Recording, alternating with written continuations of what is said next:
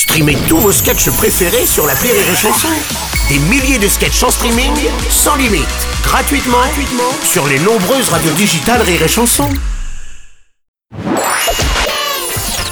La minute familiale d'Élodie Pou sur Rire et Chanson.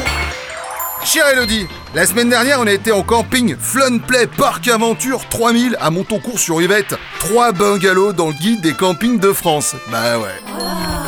Pour moi, les bungalows, c'est pas du camping, c'est du bangaling. Ça coûte un bras à manchot, mais on regarde pas la dépense. Quand on a qu'une semaine de vacances par an, et par an en deux mots. Parce que pour les parents, c'est pas vraiment des vacances. On a pris la clé des bungalows pour s'installer. Et là, les mômes ont commencé à péter un câble.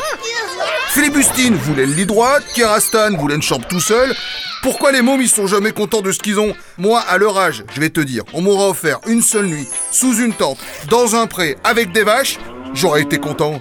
Comment leur expliquer qu'ils sont chanceux de ce qu'ils ont Et surtout, comment résister à l'envie irrépressible de leur faire passer la nuit dans le coffre de toit? Cher Jean Michelin, les enfants vivent dans le présent. Lorsqu'ils se roulent par terre tels de pauvres âmes en peine à la vie si difficile, parce que vous leur refusez une deuxième glace après une super journée à la super piscine du camping 4 étoiles, ils ne pensent pas du tout à la journée qu'ils viennent de passer. Seul compte la glace.